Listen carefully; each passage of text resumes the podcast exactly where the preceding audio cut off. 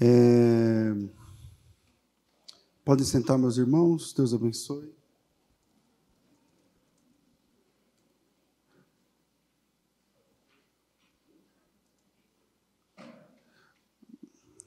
Abra a sua Bíblia no primeiro, segundo livro dos reis de Israel, capítulo de número 19. Segundo livro dos reis de Israel, capítulo 19. Vamos ler os dez primeiros versículos. Estou achando que é primeiro livro dos reis, mas deixa eu ver aqui, peraí, mais um minutinho. É primeiro, desculpa, desculpem, desculpem, desculpem.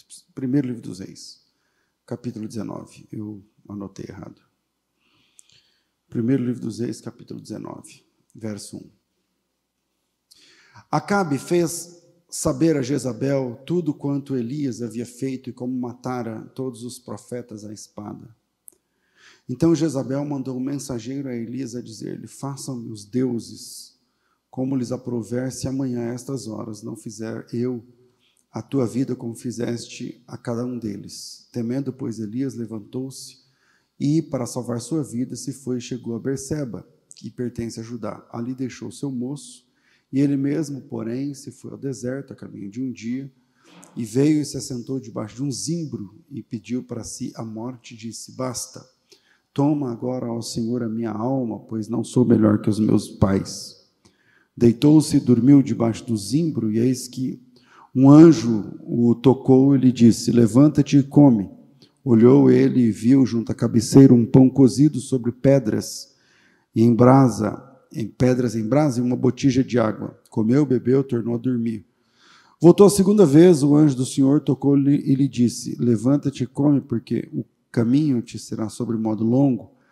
Levantou-se, comeu e bebeu, com a força daquela comida, caminhou 40 dias e 40 noites até Horebe, o monte de Deus.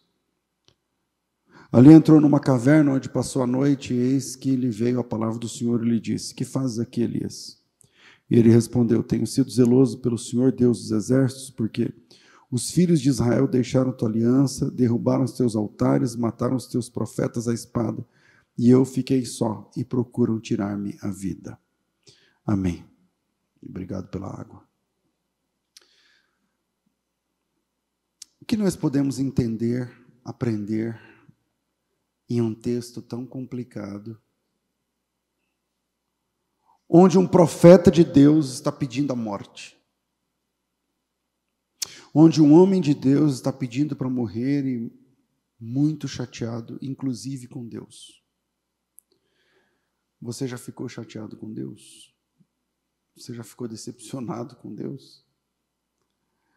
Tem um livro que, quando eu li, eu, eu acho que cada vez que a gente lê algum livro, a experiência que a gente tem na vida lança luz ali, né? as cores são diferentes. Alguns livros eu li algumas vezes na minha vida, e cada vez que eu li, tirando livros de teologia, mas eu estou falando eh, livros, né? E um deles é o Decepcionado com Deus, do Philip Yancey. E como foi o primeiro livro do Philip Yancey que eu li, ele é um, um autor muito difícil. É, hoje eu já tenho alguns livros dele que vale a pena ler. Não sei se vou lembrar aqui, mas vamos lá. Um dos que eu mais gostei, Alma Sobrevivente. Se você puder, dica de leitura para esse ano ainda alma sobrevivente. É... Embaixo do livro, salvo engano, está dizendo assim: sou cristão, apesar da igreja. E esse livro é muito legal. Um outro do Filipe Ansem, O Jesus que eu nunca conheci. Também é um livro muito bom, difícil de ler, mas muito bom. Um outro livro do Filipe Ansem, é... A Bíblia que Jesus lia um livro muito bom também. Mas eu estou criando aqui uma, um, saindo do assunto. Às vezes a gente, eu estou falando isso porque o livro dele, Decepcionado com Deus, é um livro de o cara, não sei quem quer leu esse livro, o cara lá pelas tantas pega a Bíblia e põe na churrasqueira e queima. E aí você fala, meu Deus, onde vai parar? Eu já fechei esse livro, não vou ler esse livro. Mas depois você fica curioso, fala, tá, vamos ver o que, que, que vai virar agora. e tal. E no fim foi um bom livro sobre fé. Mas é, tá muito eco, não tá não, gente? Isso aqui, se eu falo muito perto assim, fica alto. E eu quero ficar lá perto porque o pessoal do YouTube fala que é baixo, mas aqui para vocês está alto demais. Regulem aí, por favor. E o que a gente pode aprender de um texto complicado onde um profeta está pedindo para morrer? O profeta está muito chateado e está se sentindo só. Eu não sei, eu imagino que, sei lá, a Cris, que é psicóloga, já deve ter feito um, não sei, o que, que, que o Elias tem aqui, Cris? É um borderline? É um depressão? É, a ideia ali é depressão. Traços de depressão. É? Os, o quadro depressivo. Mas se você já ficou chateado com Deus, ou já se sentiu assim como Elias, ou talvez uma outra pergunta, você já pensou em desistir? Seja você já desistiu do seu chamado? Eu sei que aqui, hoje, nessa noite chuvosa, tem irmãos queridos meus, muitos de vocês já fui à casa, somos irmãos há alguns anos. Mas também sei que me ouvindo agora, tem pessoas que eu não conheço, que talvez nunca irei à casa. Mas uma coisa que eu tenho certeza é que entre vocês aqui, o pessoal que está lá, ao vivo também agora, ou que vai vir depois, tem pessoas que já desistiram do chamado que receberam. Talvez aqui, agora, ou online com a gente. Com certeza, me ouvindo agora, nesse momento, tem pessoas que já desistiram do chamado que receberam. Existem pessoas que estão me ouvindo agora e que estão no processo de desembarque do ministério. Estão desembarcando do ministério. E eu não estou falando da fé, estou falando do ministério. Você já sonhou com o seu chamado, já colocou coisas no caderno, já fez algumas ligações, mas isso é lá atrás. Você já deu alguns passos em direção ao ministério que Deus te chamou. Você já caminhou um pouco, já ajudou, já foi uma pessoa estratégica na comunidade. Mas, sempre tem um mas. Você já fez isso, já fez aquilo, mas. E talvez o seu mas, se me faça entender, seja é, honesto. Tipo, eu mesmo talvez não resistiria se fosse lidar com o seu mas. A questão é que sempre tem um mas. Nós Nesse texto, vamos conhecer o mas do profeta Elias. Homem de Deus, cheio da unção, profetizou, funcionou, temido pelo rei, profetizou uma seca de três anos, funcionou, mas sempre tem um mas. Então vamos conhecer o mas do profeta Elias. Ele está desistindo, literalmente, por causa das pessoas. Nós já falamos sobre isso. O Elias está desistindo por causa das pessoas. Por que eu sei disso? Porque no verso 10, quando Deus. Tem como tirar o eco? Um pouco? Está tentando? No verso, no verso 10, quando Deus pergunta para ele o que ele faz aí no verso 9, na verdade, ele responde assim: ó, Eu tenho sido zeloso pelo Senhor, Deus dos exércitos, mas os filhos de Israel deixaram a tua aliança, os filhos de Israel derrubaram teus altares, os filhos de Israel mataram os teus profetas e só ficou eu. Então, qual é o mas do profeta Elias? Ele está desistindo, ele, tá, ele foi chamado, é profeta, é homem de Deus, mas, mas as pessoas estão estragando o seu chamado. E eu sei disso pela resposta tríplice do profeta Elias. Quando Deus pergunta, por que, que você está murcho? Por que, que você está parando? E aí ele fala: Eu sou zeloso. Não estou em pecado. Eu, tu, tudo em paz comigo e Deus. Comigo o Senhor está ok. Mas os filhos de Israel, esses, ele fala de três coisas: eles quebram aliança, derrubam altares e matam profetas. E todas essas três, numa ordem crescente, são terríveis, porque quebram aliança. É terrível. Derrubam altares, altares. Quer dizer, você já viu um altar onde matavam os animais e tal? É uma coisa sagrada. Então tem um cara fila da mãe para ir lá derrubar um altar. Esse cara, um cara desse, não, mas é e, e, e vai piorando a escala de maldade, de malignidade. E por último, eles matam os teus profetas. E não é matar, matar não é virar hater, igual hoje, o assassinato da moral das pessoas. Não. É matar de verdade. É matar de verdade. Então pensa num povo corajoso que quebrava aliança, que virava altar e que matava pessoas e que matava profetas. Este é o mas com o qual o profeta Elias teve de lidar. E aí Elias fez uma conta. E nessa conta, ele chegou na conclusão que você chegou por estar desembarcando. Eu não preciso disso. O Elias faz uma conta e falou assim: não, peraí. Não compensa. Não compensa ser uma referência de Deus num, num contexto onde, onde a gente vive. E Elias põe na balança e descobre que é muito difícil ser um homem de Deus numa geração corrupta. E aí entra a síndrome que eu vou chamar aqui, eu não sei se tem isso aí, não deve ter na psicologia, tem na minha cabeça só. Aí entra a síndrome do só tem eu. Porque o Elias fala: mataram todos os profetas e só tem eu. E só tem eu. Se você não conhece essa síndrome, se você viveu com a sua mãe, aí você vai lembrar. Porque mãe tem essa síndrome de só tem eu. Sabe quando mãe fica nervosa? Você já viu? Não, porque se não for eu nessa casa, é, eu quero ver quando eu morrer, porque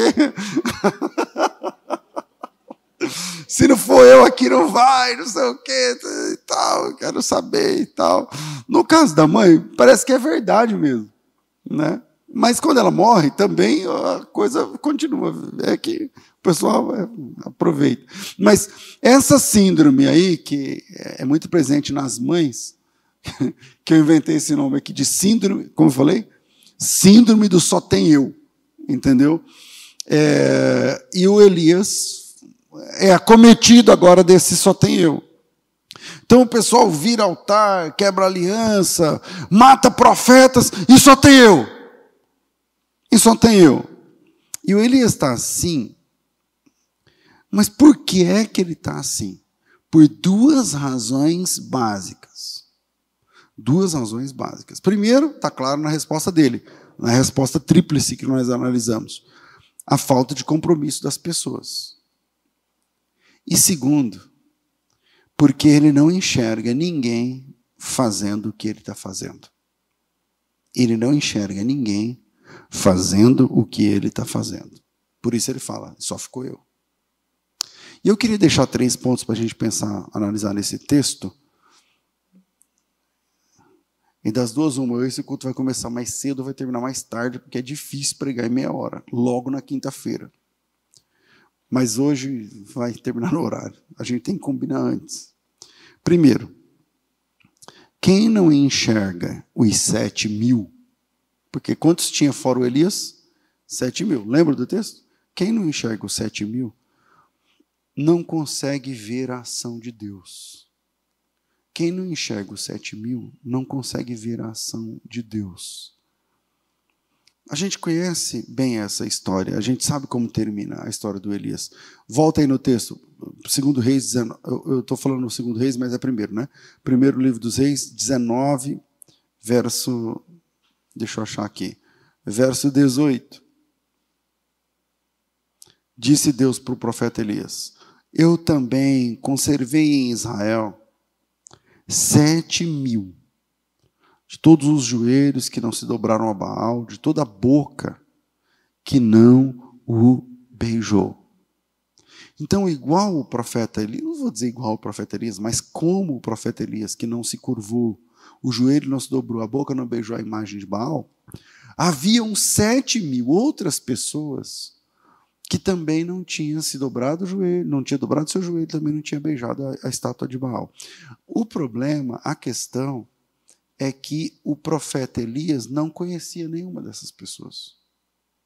Ele não viu nenhuma dessas pessoas. O Elias não, o Elias não via esses sete mil. Ele não sabia da existência desses sete mil. Deus foi que falou para ele. E por não saber, e por não ver, e por não enxergar, ele sentiu que ele era o único que amava Deus e que não concordava com a adoração a Baal. Então, como eu não vejo ninguém fazendo o que eu faço, as chances são que eu vou me sentir sozinho. Como eu não enxergo ninguém vivendo o que eu vivo, então parece que eu sou sozinho. Esse é o, o problema da síndrome do só tem eu. A mãe pensa isso porque ela não vê o filho ajudando, não vê o marido ajudando, não vê, então só tem eu. E essa constatação do profeta Elias, errada, por assim dizer, porque não tem só ele. Ele está pedindo a morte porque só, só ficou eu. Essa constatação fez com que o ministério do profeta Elias fosse parando gradativamente. Então, olha aqui, olha para cá. Na quinta passada, nós analisamos a vida do João o Batista. Não foi? Quinta passada, ok. E que, o que nós aprendemos na quinta passada? Que o João Batista preso, ele não via os milagres. E como ele não via, o João Batista profetizou quem era Jesus. De, sabe esse negócio de Cordeiro de Deus? Foi o João Batista foi o primeiro a dizer, esse é o Cordeiro, a dizer, esse é o Cordeiro de Deus que tira o pecado do mundo.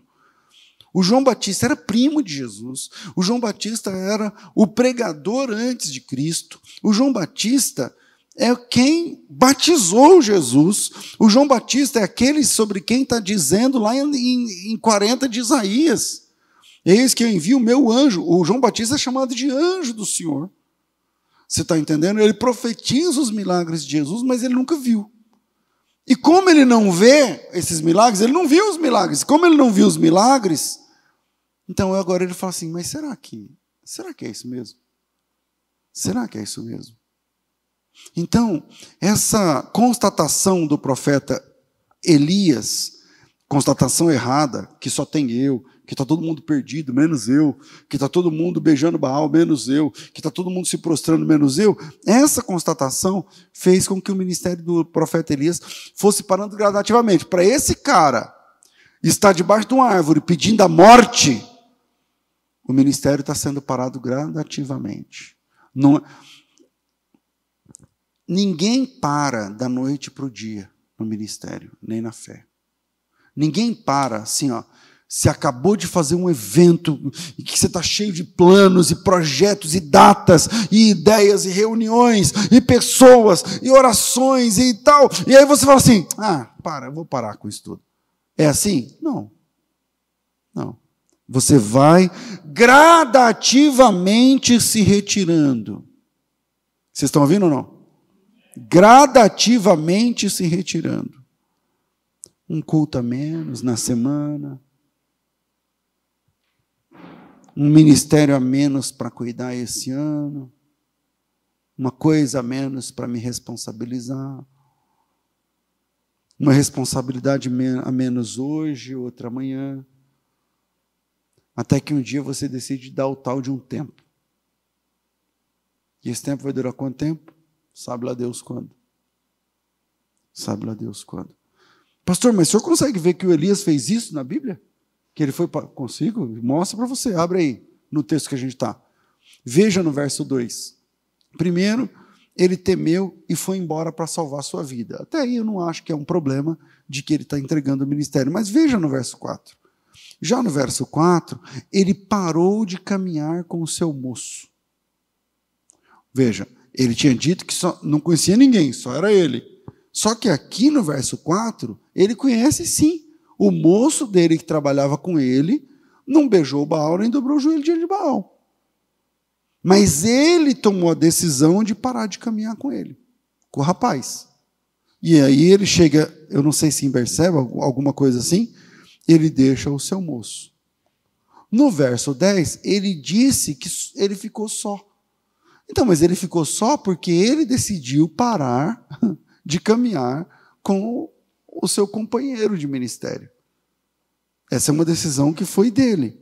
No verso 14, ele repete a mesma ladainha, né? porque ninguém, só está eu, e só tem eu, só tem eu, só tem eu.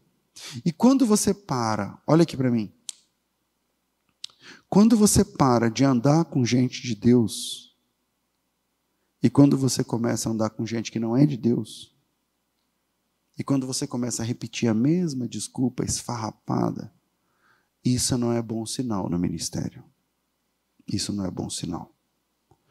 Quando as suas amizades dentro do reino vão se cambiando, vão mudando, e você vai parando de andar com quem é de Deus, porque igreja tem gente que é de Deus, tem gente que não é. Você está entendendo? Igreja tem gente que vale a pena você passar o mês do lado da pessoa e tem gente que não vale a pena você ficar cinco minutos do lado da pessoa. Desculpa eu ser sincero. Tem pessoas que não vale a pena você ficar cinco minutos porque você sai pior. Você vê o que não, não deve, você aprende o que não presta, você é pior. Então seleciona bem os seus amigos de caminhada na fé. Mas tem pessoas, geralmente os mais simples, que vale muito a pena caminhar junto. Que vale muito a pena sair do culto hoje e falar assim, irmão, vamos marcar um dia para a gente, vem na minha casa passar uma tarde. Eu quero que a minha família, a sua família esteja mais próxima, porque eu tenho muito a aprender com o irmão. Eu tenho muito a aprender com a irmã. Tem gente que vale a pena caminhar junto, ficar perto. E quando você vai parando, vai se divorciando, vai se separando de gente que é de Deus no meio da caminhada, e na próxima, no próximo frame, no, no como falo, no, no, no próximo take, no próxima etapa, Aí você começa, é, só tem eu, porque hoje em dia as igrejas, hoje em dia, né, né, né, hoje em dia, o pessoal do hoje em dia é o pessoal que está desembarcando da fé. É o pessoal que está desembarcando da fé. E aí o Elias, porque ele não enxerga os sete mil, ele não conhece os sete mil, ele nunca andou com um desses sete mil, então ele foi acometido da síndrome do só tem eu, ele foi parando de andar com quem é de Deus, porque o menino era de Deus e ele parou porque ele quis. E agora que ele já não anda com quem é de Deus, e ele não vê quem é de Deus, então ele está sozinho. Então ele olha para um lado, olha para o outro, então. Aí Deus fala, e aí, por que você está em murcho? O que, que você quer? Não, eu quero morrer, eu não sou melhor do que meu pai, eu não sou aquela. Quem falou que ele não é melhor do que seu pai? Ele era. Mas na depressão, a gente não consegue enxergar.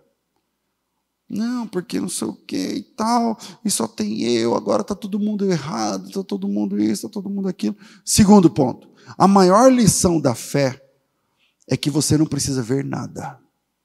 A maior lição da fé é que você não precisa ver nada. Fé é crer sem ver. É crer sem ver. Hoje, as pessoas querem pegar em coisas.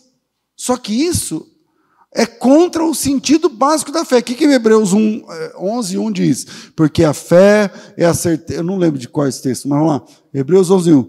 Porque a fé é o firme fundamento das coisas que se esperam e a prova daquilo que não se vê. É a definição de fé, a prova das coisas que você não vê. Ai, pastor, mas eu não estou vendo. Não, mas eu não tenho que ver mesmo. Fé é quando você não vê nada. A maior lição de fé, é que, a maior lição da fé é que você não precisa ver nada. Voltando, semana passada está falando sobre João que viu, não, é, pregou sobre os milagres, profetizou, apontou a Cristo e não viu nenhum milagre que, que ele mesmo profetizou. Os milagres de Jesus que ele profetizou, ele não viu. Agora estamos diante do Elias, o maior vulto profético do Antigo Testamento. Você sabia que numa sinagoga, qualquer sinagoga, se você, hoje em dia, é o Google, então, vai ver aí se você é ou não, o que eu estou falando. Hoje em dia, qualquer sinagoga do mundo, desse planeta, se você colocar o layout da sinagoga, tem uma cadeira chamada cadeira de Elias dentro da sinagoga. Você fala assim, bonita, estofada e tal. Aí, por quê? Quando vai fazer o. que corta o prepúcio do, do menininho de oito anos, de oito dias, como chama? Circuncisão e tal. Tem lá a cadeira do Elias que o, o pai senta, o sacerdote senta, sei lá quem senta. Quer dizer, até hoje, na Páscoa, por exemplo, as famílias, quando celebram a Páscoa, é uma cadeira vazia à mesa de cada casa, em Israel. De, em Israel, em qualquer lugar do mundo, aqui em Campinas, se tem família judia, no dia da Páscoa, é uma cadeira vazia à mesa. E se você perguntar, mãe, por que essa cadeira está vazia? Não senta aí que essa é a cadeira de Elias. Então, o maior vulto profético do Antigo Testamento é, sem dúvida nenhuma, o profeta Elias. E agora ele está pedindo para morrer porque ele não consegue ver ninguém se levantando contra Baal. Agora, o porque ele não consegue ver, isso significa que não tem ninguém. E esse é o ponto que eu preciso trabalhar com você. É nesse ponto que a gente precisa aprender uma lição importantíssima. Olha aqui. O reino de Deus é muito maior do que você imagina, conhece ou vivencia. O reino de Deus é muito maior, muito, muito, muito maior do que você conhece, do que você pensa, do que você imagina, do que você sonha à noite, do que você experimenta. O reino de Deus é muito maior. É muito maior. Quando a gente abre a Bíblia, sei lá, em Apocalipse capítulo 7, e você vê os mártires da tribulação vindos aos milhões de milhões e milhares de milhares de todas as tribos e línguas e povos e nação, você vê a igreja, o corpo de Cristo, derramando-se entre as culturas. Entre as culturas. Eu me lembro o dia que eu li a primeira vez, era um dos primeiros livros que eu li, foi o fator Melquisedeque. Eu nem imaginava que um dia eu poderia ter feito um convite formal ao o autor desse livro para vir ao Brasil, especialmente participar de eventos comigo aqui. Eu nem imaginava que um dia eu ia conhecer o cara que escreveu esse livro. E aí um dia, no, o, o Totem da Paz, que é, é uma trilogia, né? No Totem da Paz. Aí, lá pelas tantas, ele escreveu, não vou lembrar aqui a frase exata do livro, isso faz 20, sei lá, quase 30 anos. E aí ele falava que ele pregou o evangelho para uma tribo inteira. E a tribo inteira, ela era é, canibal. E eles colecionavam as cabeças dos, dos, dos inimigos. Né?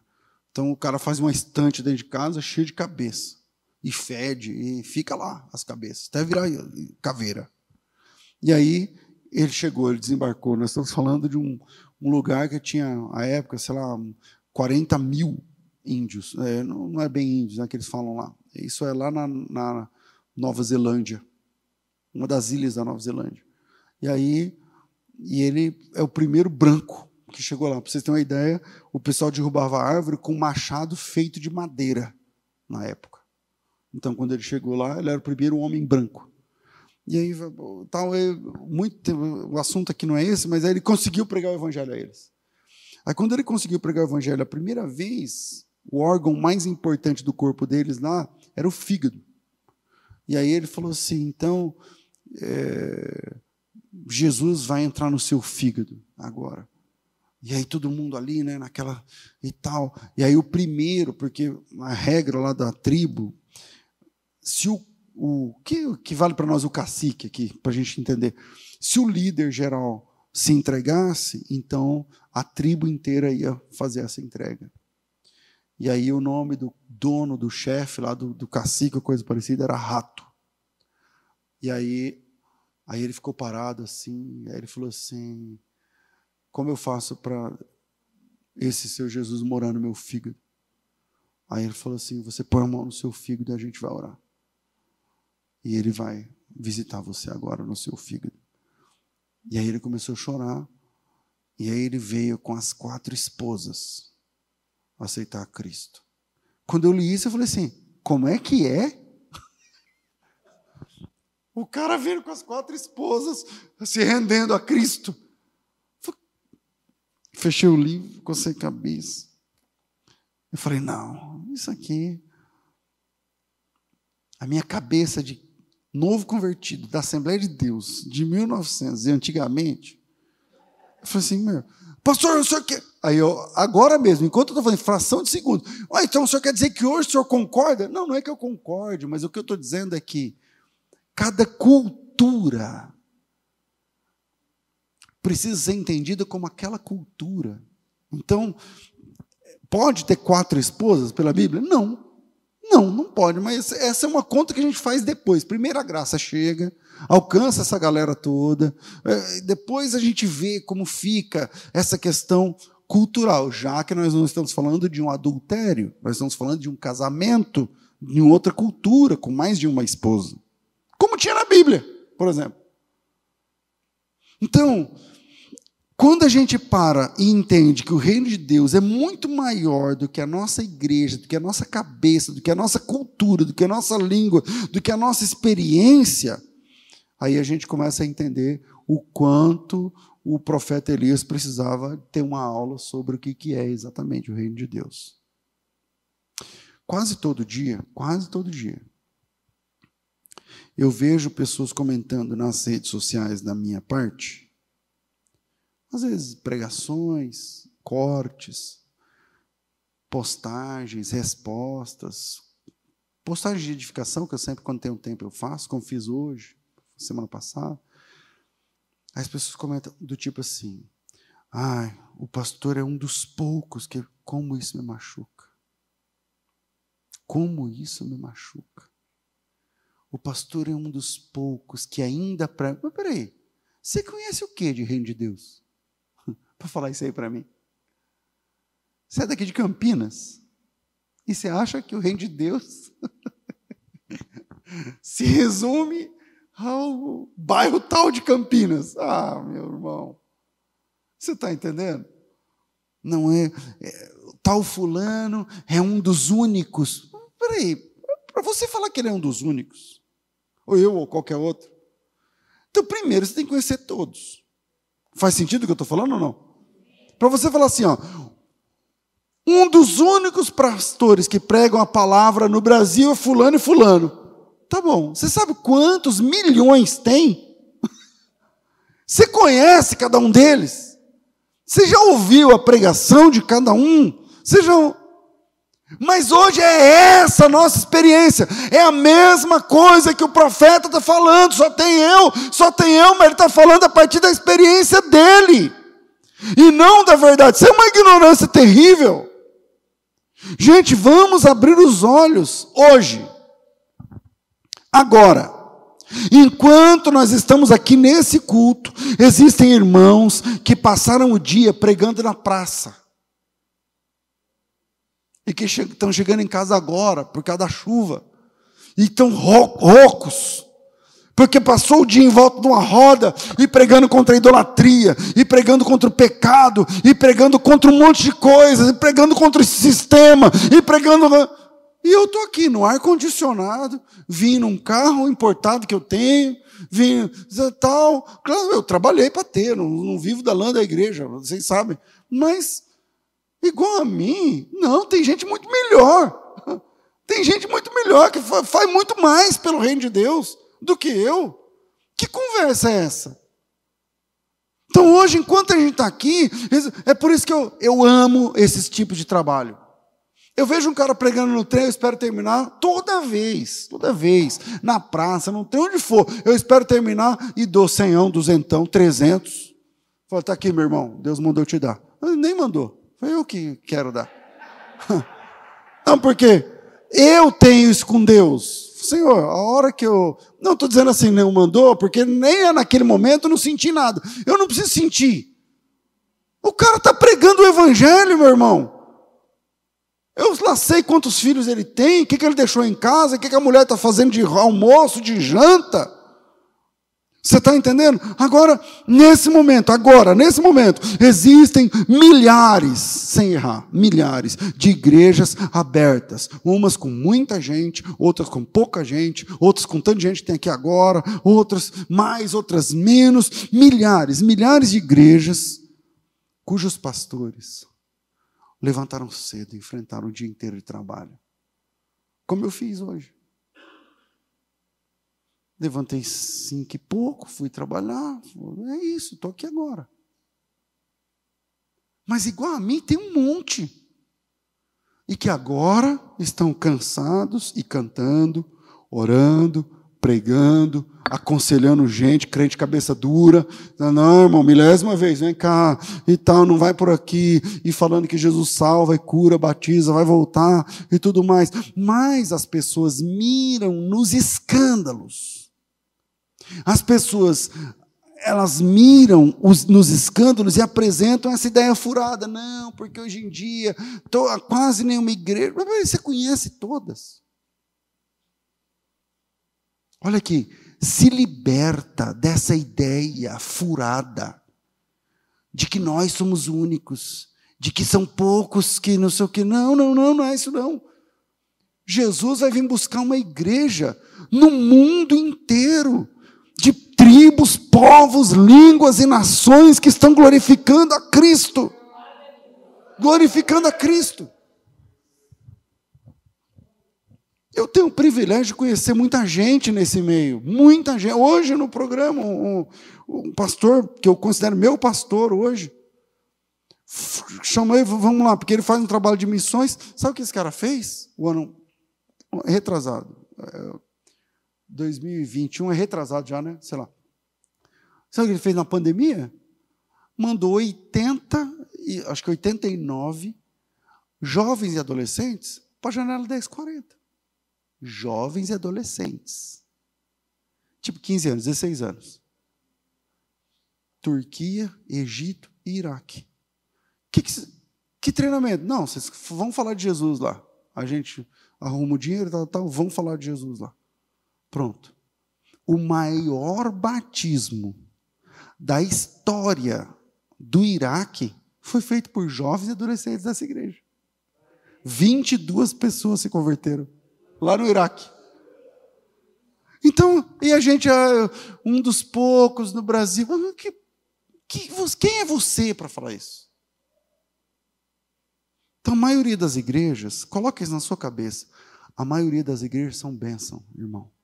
A maioria das igrejas são uma bênção. E a maior lição da fé é: você não precisa ver. Você não precisa ver nada. Para você aferir nada. O Elias não precisava ver. Ele tinha que crer só. Deus disse que haviam mais de sete mil, ou mais sete mil. Você já parou para fazer a conta na sintonia fina de estudo? Porque o Elias tinha profetizado uma fome de, de, de três anos e meio. O texto que nós estamos trabalhando é no final dos três anos. Tem três anos de fome. Três anos de fome. Continua lendo o texto. Não, quer ver? Ó. Uma página atrás, a gente está trabalhando o primeiro Reis 19, né? O primeiro Reis 18 é o rei, o próprio rei, conversando. Ó, muito tempo depois, veio a palavra do Senhor a Elias, no terceiro ano, dizendo: Vai, apresenta-te a Acabe, não sei o quê. Versículo 3. Acabe é o rei, chamou Abadias, o mordomo, e diz: Porque quando Jezabel exterminava os profetas, eh, ele pegou 50, 100 profetas, de 50 e 50 escondeu numa cova. Olha mais 100 aqui. Achamos mais 100 aqui. E disse Acabe a Obadias: Vai pela terra e a todas as fontes de água, os vales, para ver se acharemos erva, para que salvemos a vida dos cavalos, das mulas, para que não percamos todos os animais. Olha a situação. Eu estou dando aqui só um, um contexto do que está acontecendo no capítulo 19. Tá? Fome, o próprio rei está perdendo tudo e tal. Aí Deus chega e fala assim para Elias: tem mais sete mil. Já tinha cem no capítulo de trás que o Abadias guardou. Aí chega Deus e fala assim para ele: tem mais sete mil. Beleza. Esses sete mil comiam o quê? Eles bebiam o quê? Já pensou num almoço, o senhor aí que tem restaurante, quantas marmitas você entrega, você sabe? De, num, num dia bom. Fala aí para mim. 150. Qual foi o máximo, o recorde? 350. E o seu, do seu restaurante? No meu ministério. Já pensou 7 mil? Para almoçar e para jantar? Como é que Deus cuidou desses caras? Numa seca, que o rei não tinha água para beber. O rei. Como é que Deus cuidou deles? Não sabemos. Como eles viviam? Não sabemos. Onde eles moravam? Não sabemos. Como eles não se dobravam dinheiro? Não sabemos.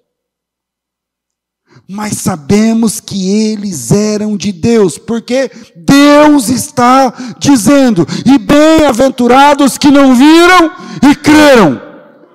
Pronto. maior lição da fé é que você não precisa ver nada. E isso é libertador. Terceiro e último. Unidade é diferente de unicidade. Unidade é uma coisa. Unidade é tem a ver com a união.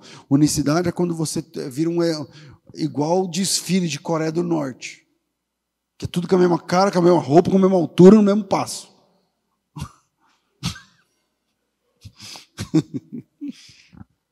Não que eu queira, não, querendo ser misógino ou coisa parecida.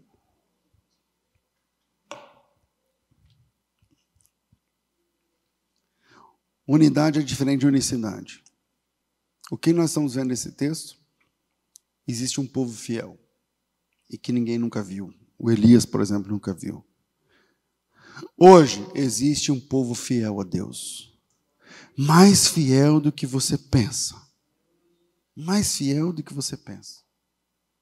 Porque ser fiel na nossa geração, vamos pensar, por exemplo, os chatos, os juízes da nossa geração. O que é ser fiel para essas pessoas? A ser fiel é cantar hinos que não chamam Deus de você. Ah, porque falou você, então não serve para mim. Então, uma das primeiras coisas que eu me assustei ao estudar hebraico é que o Moisés chega em Deus e fala você o tempo todo.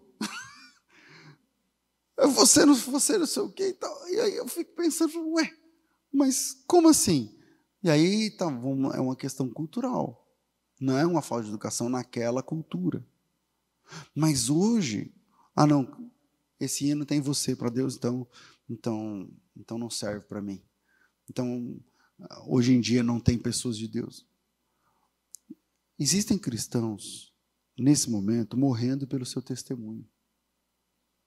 Semana passada, a semana passada, deve estar na internet aqui, uma senhora foi presa porque ela estava orando em espírito, orando sem palavras, na frente de uma clínica de aborto nos Estados Unidos. Vocês viram?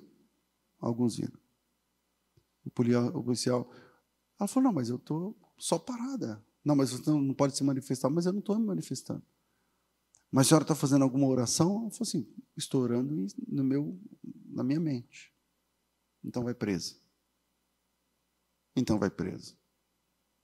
Então as pessoas acham que, que conhecem a Bíblia porque viram meia dúzia de vídeos no TikTok de pessoas falando frases de efeito da Bíblia. Ah, você conhece a Bíblia? Quantas vezes você leu? Lá em Marcos capítulo 9, eu estou falando isso porque o Elias disse: não tem ninguém, só tem eu. Tá, mas qual é a régua que ele está usando para medir? Qual é a régua que ele está usando para medir? Em Marcos capítulo 9, verso 38, está escrito assim: ó, Disse-lhe João. João, o João era conhecido como discípulo, o discípulo amado. Olha o amor. Mestre, vimos um homem que em teu nome expulsava demônios, mas ele não nos segue. E nós lhe proibimos, porque não seguia conosco. Esse é o discípulo do amor. Eu acho que é depois desse texto que ele ficou conhecido. Acho que é depois desse momento aí. Né? Vimos um homem expulsando demônios em teu nome. Em nome de quem? De Jesus. Só que ele não anda com a gente. Então nós o proibimos. Eu não sei o que ele falou. Cala a boca, sai daqui. A partir de hoje você está proibindo alguma coisa nesse nível aí. Para proibir. E nós o proibimos. Porque não anda com a gente. E Jesus diz: Não proibais. Porque ninguém há que faça milagre em meu nome e logo a seguir possa falar mal de mim. Olha que interessante. Olha como Jesus é, é tremendo. Ele não colocou a soteriologia em questão. Ele não disse que o cara é salvo. Ele não salvou todo mundo que faz milagre em nome dele, porque senão ele ia contra o que ele mesmo disse lá em Mateus 7, em teu nome fizemos isso, isso e aquilo, mas não te conheço. O que Jesus disse é o seguinte: o cara está falando em meu nome, deixa o cara falar. Um dia ele vai ser julgado. Se ele se é de Deus, tudo bem. Se não é, ele, ele se dá mal, mas deixa o cara falar. Não proíba, porque não há ninguém que fale em meu nome e depois fale mal de mim. Então deixa ele falar meu nome, falar bem de mim e tal. Se um dia, no juízo final, ele não passar pelo crivo da palavra de Deus, o problema é dele, não é seu. O problema é dele e não é seu. E aí ele continua: quem não é contra nós é por nós. Porquanto aquele que vos dá de beber um copo de água fria, em meu nome, porque sois de Cristo, em verdade vos digo que de modo algum perderá o seu galardão tem discípulo de Jesus de cada jeito. E são discípulos de Cristo. A gente precisa aprender. A, nossa igreja recebe pessoas vindas de, de vários outros lugares, decepções e histórias. Por algum motivo. Amém, irmão. Bem-vindo tal. Só que A palavra genuína não significa única. Uma aliança de ouro genuína não significa que a aliança é de ouro e é a única aliança de ouro que existe no mundo. Só diz que é de verdade. Só diz que aquela é de verdade. Mas igual a nossa intenção de sermos cristãos genuínos, de amar como Jesus, de viver como Jesus manda, muitos irmãos vivem assim. Muitos irmãos, muitas irmãs. E nós não temos procuração de Jesus para impedir ninguém que fale em seu próprio nome. Ninguém. Fala em nome de Jesus, amém, meu irmão. Amém. Ah, pastor, mas aí, mas aí tem seitas, heresias. Não, eu estou dizendo, unidade é uma coisa, Unidade, unidade doutrinária, amém. Aí, ok. É, Jesus é Deus, é. é crer no Pai, Filho e Espírito Santo, amém. A Bíblia é a palavra de Deus. Então, unidade. Agora, unicidade é uma coisa muito diferente. Há alguns anos atrás, eu ouvi esse testemunho, vou, vou, vou encerrar. Um irmão estava indo para algum país da Europa ali. É, como que chama em português? É, a gente tem um nome para os Países Baixos? É... Holanda, Holanda, obrigado. E a capital da Holanda é Amsterdã, é. E aí ele estava indo para Amsterdã. Eu já fui a Amsterdã várias vezes a trabalho, muitas vezes, tipo umas 20. Então, é tenso, entendeu? É tenso. E aí, ele estava indo, né? Era uma conferência de sei lá o quê, de líderes, não sei o que lá. E beleza. Aí paletó, sapato top e tal, não sei o quê, coisa chique. Quando chegou no avião, no, na, sabe a fila do embarque? Na fila do embarque do avião, tinha dois caras com tipo cabelo rastafari, chinelo de couro com metade do calcanhar arrastando no chão, aquelas mochilas encebadas, tal, o cabelo todo emaranhado assim de que vira uma pasta, né, aquele negócio tal. Aí ele olhou e falou assim, mano, tomara esses caras não sentem perto de mim. Porque esse cheiro no avião, até um voo, sei lá, de umas 12 horas? Então, tomara que esses caras não sentem perto de mim. E aí, É, beleza, aí ficou ali e tal, em sala de embarque e tudo mais. E aí, na hora que os caras desceram lá no, no aeroporto, pegaram as mochilas e tal, aí o cara viu na camisa de um deles estava escrito assim, Jocum. Ele falou, não. não. Sabe o que é Jocum, né? Jovens com uma missão. É uma agência missionária underground de jovens que estão no mundo inteiro. É, aqui em Campinas acho que tem uma base. Não, todo lugar tem base. E aí, é, Campinas até fui convidado para falar uma vez aqui na base. E aí, aí ele falou: não, esses caras não são da Jocum, meu. Alguém deu essa camisa para esses caras em algum lugar. E aí, depois ele foi lá pedir perdão para os meninos porque depois ele ficou, enquanto a mala não chega, ele ficou olhando o comportamento dos meninos, os meninos distribuindo folheto. E ele, e ele olhou para ele, né? Sapato de dois mil reais. E ele falou, mano, eu com essa roupa e com essa cara, imberbe, cabelo na régua, eu não chego a 200 metros, eu não chego a 200 metros dos lugares aonde esses caras chegam para falar de Cristo. Eu não dou conta de chegar na porta da porta da porta, porque eu, eu sou colocado para fora, ou assaltado, ou morto, ou qualquer negócio. Mas esses dois caras, eles vão lá no núcleo desses lugares, onde eu não passo nem na porta, que eu nem sei que existe, para falar de Jesus para pessoas cuja, cujas existências a mim são estranhas. E eles vão lá falar de Jesus. Unidade é diferente de unicidade. O Elias está dizendo, só ficou eu. Por que ele só ficou eu? Porque ele não está vendo ninguém. Ou talvez porque que ele, os que ele vê não são do mesmo uniforme que ele gostaria. Então ele olha e fala assim: não, não, não conta. Esse daqui também não conta, esse daqui também não conta. E aí Deus falou para Elias: fica tranquilo. Tem mais sete mil. Que o negócio deles é comigo e não é com você. É comigo e não é com você. Pensa nisso. E essas últimas pregações é para a gente largar de ser chato. É para a gente largar de ser chato.